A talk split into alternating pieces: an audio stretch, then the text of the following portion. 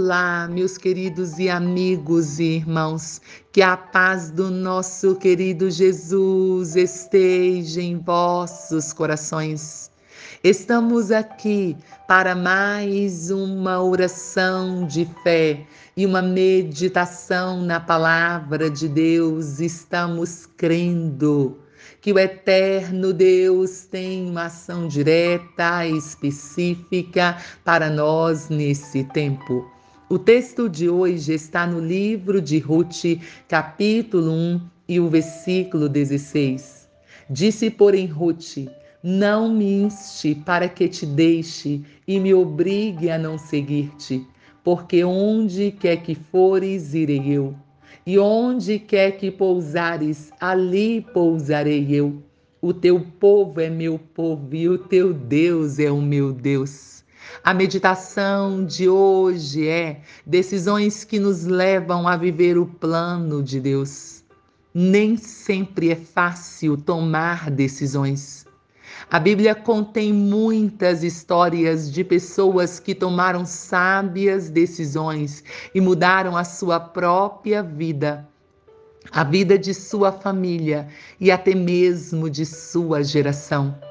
Deus tem planos para nós, mas muitas vezes as nossas iniciativas nos afastam dos planos dele diante da fome que abateu a terra na qual a sua família morava, Elimeleque teve que decidir se enfrentaria a fome em Belém de Judá ou se partiria para Moabe com a sua família. Tomou a decisão de partir. Em Moabe morreu Elimeleque e seus dois filhos que haviam se casado com mulheres moabitas. É momento de decisão. E Noemi decide: eu volto para minha terra. E vocês, Ruth e Orfa, volta cada uma para sua família. Novamente é momento de decisão. Orfa chora, mas decide acatar a decisão de Noemi. Ruth também chora e decide que onde Noemi for, ela irá. Onde quer que Noemi pousar, ali também ela pousará. Ruth decidiu que o povo de Noemi seria o povo dela e que o Deus de Noemi seria o Deus dela. Decisão de ser fiel no cuidado físico da família. Ruth toma a iniciativa de garantir a sua sobrevivência e a de Noemi. Então ela pede permissão a Noemi para ir ao campo para recolher espigas que alguém deixasse cair para favorecê-la. Elas eram pobres e por isso dignas de benevolência. Ruth cuida do seu lar, provendo o alimento de que elas necessitavam. Decisão de ser fiel no cuidado emocional da família Noemi estava exausta emocionalmente e Ruth sabia disso. Ela não havia enfrentado somente a escassez de alimento, ela havia perdido muita gente querida, amada. Por isso ela desabafa: Chamai-me, Mara, porque grande amargura me tem dado Todo-Poderoso. Mas Ruth estava ali, presente para cuidar da sua sogra. Que Deus te levante neste dia para cuidar da sua família. O cuidado de um membro da família com o outro faz com que as relações sejam fortificadas.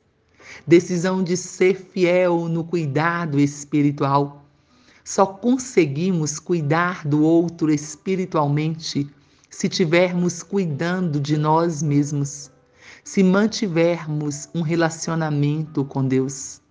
Ruth entendeu essa realidade. Por isso ela afirma para Noemi: O seu Deus é o meu Deus. Mas aqui é importante ressaltar que não basta dizer que Deus é o seu Deus, não basta ir à igreja com a sua família. A religiosidade sem Deus resulta em morte espiritual. Caminhe com Deus. Mostre Deus em suas palavras, ações. Agindo assim, você terá condições de tomar essa firme decisão de ser fiel no cuidado espiritual da sua família. Que Deus te use para abençoar o seu lar, para abençoar os seus, os seus filhos, para abençoar o seu esposo, a sua esposa, para abençoar o seu pai, a sua mãe que Deus te use como instrumento neste tempo. Sim, estamos vivendo dias estranhos, dias difíceis, mas nestes dias, Deus quer que você decida cuidar das pessoas que Ele colocou ao seu redor. Pai, em o nome de Jesus, nós estamos na tua presença, te adorando, te louvando, te engrandecendo. Pedimos ao Senhor neste dia, esteja com as mãos estendidas sobre a humanidade, trazendo salvação, libertação, transformação. Clamamos por aqueles que estão enfermos, aqueles que estão na UTI, no CTI, nos isolamentos. Que o Senhor tenha misericórdia deles, ó eterno Deus. Te clamamos, Senhor, neste dia. Te suplicamos que o Senhor possa repreender o avanço do coronavírus nas nações. E o Senhor possa, Pai, visitar a terra com cura. Senhor, nós clamamos neste dia por todas as famílias, que todos nós, a modelo de Ruth, podemos ser um instrumento do Senhor para abençoar as nossas famílias. Nos ajuda, Senhor, a ser este instrumento diariamente Senhor, nós clamamos neste dia por nossas crianças, nossos pequenos. Toma os nossos filhos nas tuas mãos. Que a sua proteção, o seu cuidado esteja com os nossos filhos. Senhor, proteja nossos pequenos, Pai. Tenha misericórdia das nossas crianças. Nós clamamos por um avivamento espiritual para aqueles que te servem.